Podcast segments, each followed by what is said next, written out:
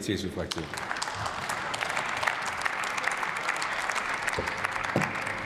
Sehr geehrter Herr Präsident, liebe Kolleginnen und Kollegen! Eine neue Bundeswehrmission, das ist immer eine Grundsatzentscheidung.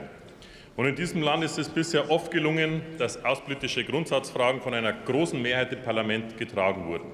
Dazu braucht es eine verantwortungsvolle und konstruktive Opposition, aber vor allem auch eine Regierung, die eine Bringschuld zu erfüllen hat. Eine Bringschuld gegenüber dem Parlament, aber vor allem besonders auch gegenüber den Soldatinnen und Soldaten, indem zum Beispiel in so einem Mandat präzise und realistisch und konkret formuliert wird, wie so eine Mission ausgestaltet werden soll. Und das haben wir nur unzureichend in diesem Text gelesen. Sie können jetzt sagen, gut, das ist Opposition, die mäkelt da halt rum. Aber ich sage Ihnen, Sie werden Ihren eigenen Ansprüchen nicht gerecht. Sie schreiben in Ihrem Koalitionsvertrag, jedem Einsatz muss eine kritische, inhaltliche Auseinandersetzung und eine Überprüfung der Voraussetzungen vorausgehen, sowie die Erarbeitung möglicher Exit-Strategien. Ich kann nur feststellen, Sie haben sich nicht besonders kritisch mit diesem eigenen Mandatstext auseinandergesetzt, sonst hätten Sie vielleicht selber gemerkt, wie dünn die Sache ist. Und das zeigt Ihre schlampige Arbeit in dieser Regierung, fehlenden Respekt gegenüber dem Parlament und auch unseren Soldatinnen und Soldaten, meine Damen und Herren.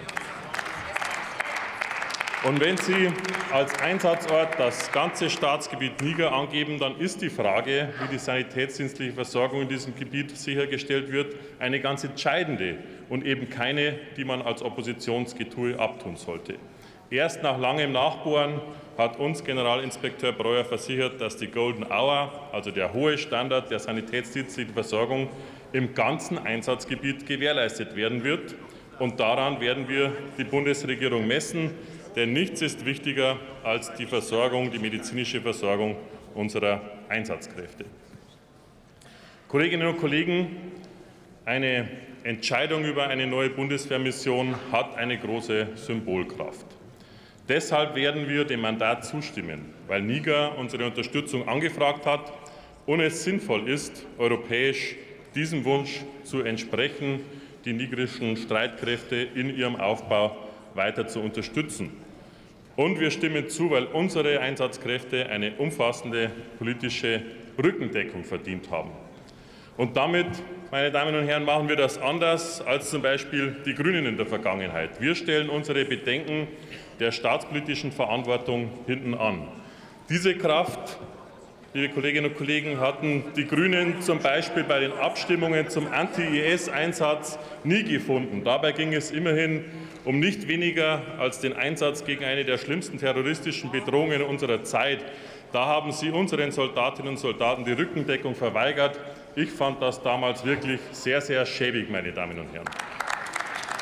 Wir stehen vom ersten Tag der Gründung unserer Bundeswehr aus innerer Überzeugung hinter unseren Soldatinnen und Soldaten und nicht nur, weil der Zeitgeist das Militärische gerade in den Vordergrund rückt.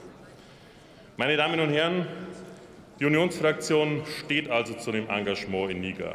Und sie steht fest an der Seite unserer dort zukünftig eingesetzten Soldatinnen und Soldaten, denen wir für diesen Einsatz jetzt schon danken. Wir wissen, dass unsere Soldatinnen und Soldaten dort eine professionelle und wahrscheinlich eine professionellere Arbeit abliefern werden als diese Bundesregierung mit diesem Mandatstext. Wir stimmen trotz unserer Bedenken diesem Mandat zu und wünschen eine erfolgreiche Mission. Alles Gute den Soldatinnen und Soldaten und allen Kontingenten eine sichere Heimkehr. Herzlichen Dank. Vielen Dank, Herr Kollege Erndl. Ich schließe die Aussprache und damit kommen wir zur Abstimmung über die Beschlussempfehlung des Auswärtigen Ausschusses.